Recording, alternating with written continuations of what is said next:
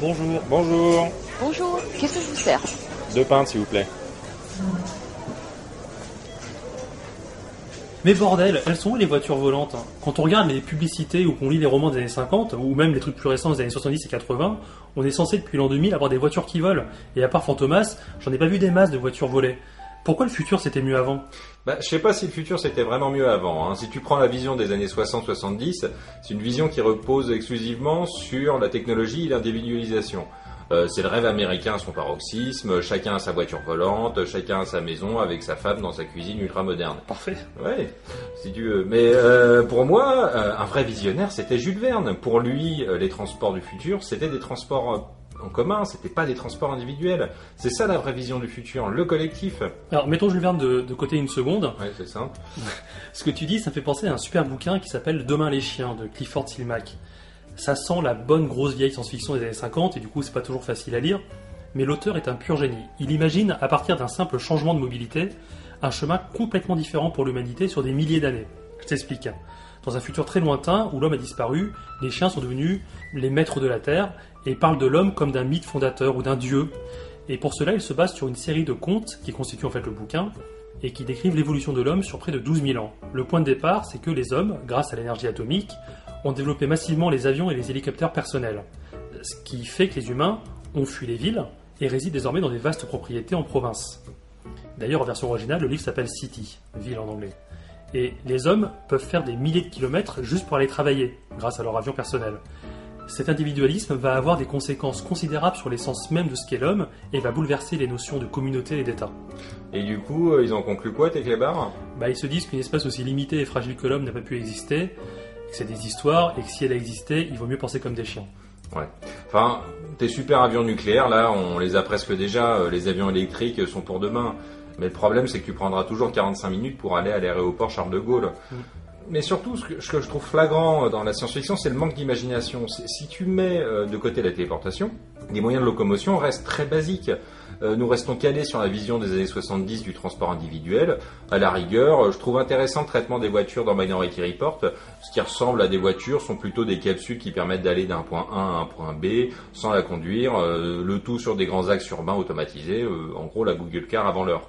Ouais, t'as raison, hein, dans la science-fiction, il y a des tas d'exemples où les personnages utilisent des voitures automatiques, et même si ça fait rêver, dans la réalité, ça représente un vrai danger.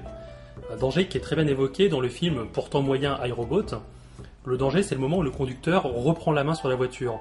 Alors que le flux automatisé se passe très bien, quand l'humain entre en jeu, c'est le bordel, et Will Smith, dans sa magnifique Audi du futur, manque de se vautrer. Techniquement, ça pose aucun problème de mettre sur les routes des voitures automatisées. Le souci, c'est que les législations en vigueur imposent que le conducteur puisse reprendre la main à tout moment. Et ça, c'est le principal risque d'accident. Euh, Peut-être que les parlementaires ont lu euh, la nouvelle d'Asimov, euh, Sally. Je t'explique, c'est dans un futur, euh, seules les voitures qui contiennent un cerveau positronique peuvent rouler. L'histoire parle d'un vieux mécano qui récupère certaines de ses voitures en fin de vie pour s'en occuper, car elles ont, euh, grâce à leur cerveau, une personnalité propre. Et euh, dans l'histoire, un riche industriel cherche à récupérer ses vieilles voitures pour les recycler. Mais le mécano, lui, ne le veut pas, il veut les garder. Et quand l'industriel euh, emploie des méthodes un peu plus musclées, ce sont les vieilles voitures qui assassinent l'industriel. Et c'est là que le mécano se rend compte de ce qui va suivre, une future révolte des voitures. Oh, la révolte des voitures, quand tu vois K2000 ou Flash McQueen, les voitures intelligentes, ça fait pas bien peur. hein. Ouais, enfin, on en reparlera quand euh, on t'aura forcé à avoir 200 fois Cars. hein. Mais euh, pour revenir à la législation, euh, dans le cadre de l'automobile en particulier, je trouve ça hypocrite. Je t'explique. Si on veut lutter efficacement contre les dangers liés à l'automobile, il faut au contraire enlever le paramètre humain. C'est lui qui crée le danger. Tu prends tout simplement le code de la route. La plupart des usagers considèrent qu'ils peuvent aller un peu plus vite car ils se considèrent de bons conducteurs et ou que euh, de biens les empêcheront pas de conduire correctement. Et quand ils sont contrôlés et verbalisés, ils estiment que ces lois sont liberticides. C'est fou comment la voiture a pu créer un sentiment de liberté et d'indépendance. Merci le rêve américain et la publicité. Et du coup, quand la loi, légitimement d'ailleurs, empiète sur ces soi-disant libertés, tout le monde hurle.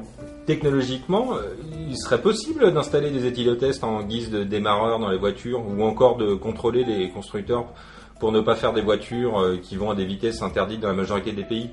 Tout ceci, c'est pour te dire que je pense que la voiture autonome euh, est pas près de voir le jour de sitôt, car pour moi, elle est l'antithèse de ce qu'est la voiture dans l'imaginaire collectif, c'est-à-dire un espace de liberté individuelle où l'on dirige tout, comme on veut et la plupart du temps au détriment des autres. Bref, enfin, tu peux pas dire ça, tu peux.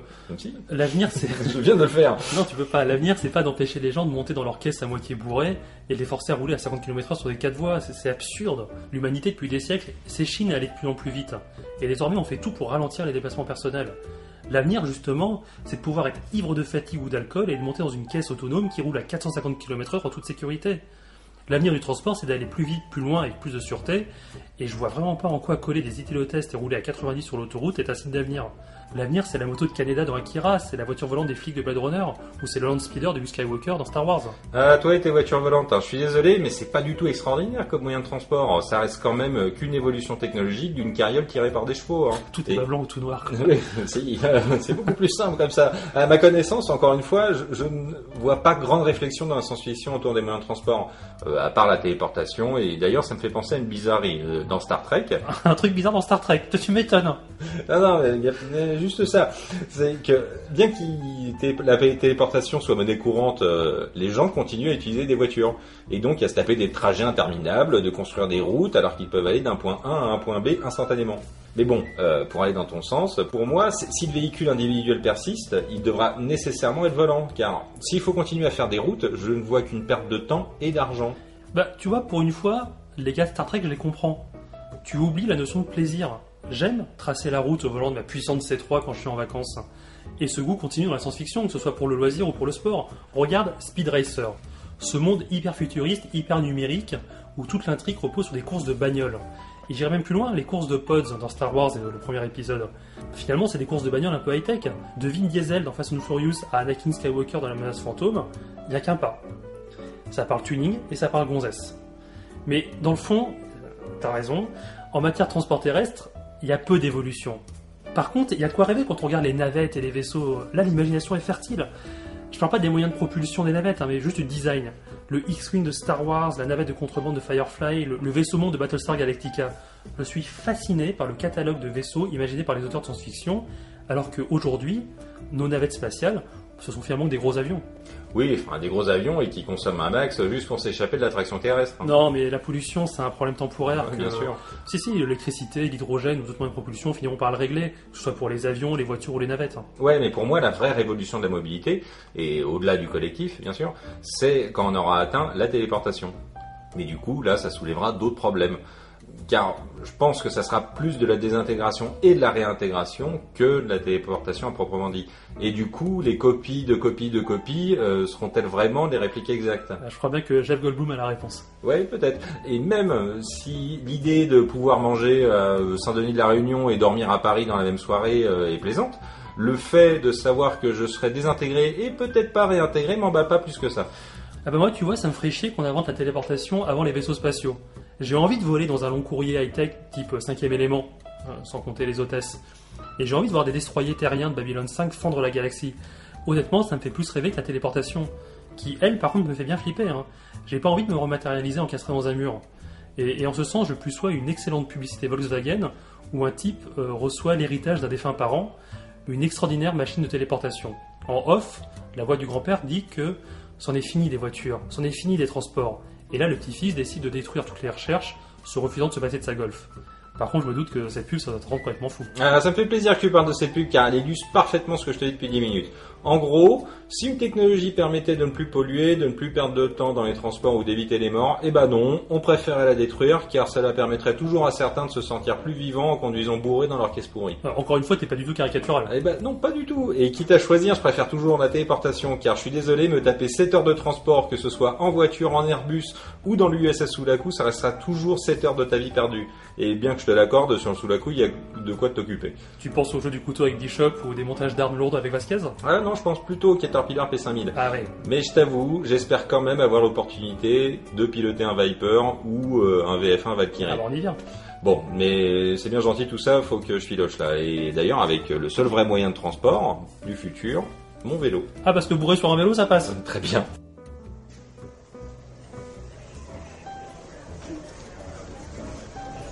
Excusez-moi, on va fermer, je vais devoir vous encaisser. C'est pour moi. Merci.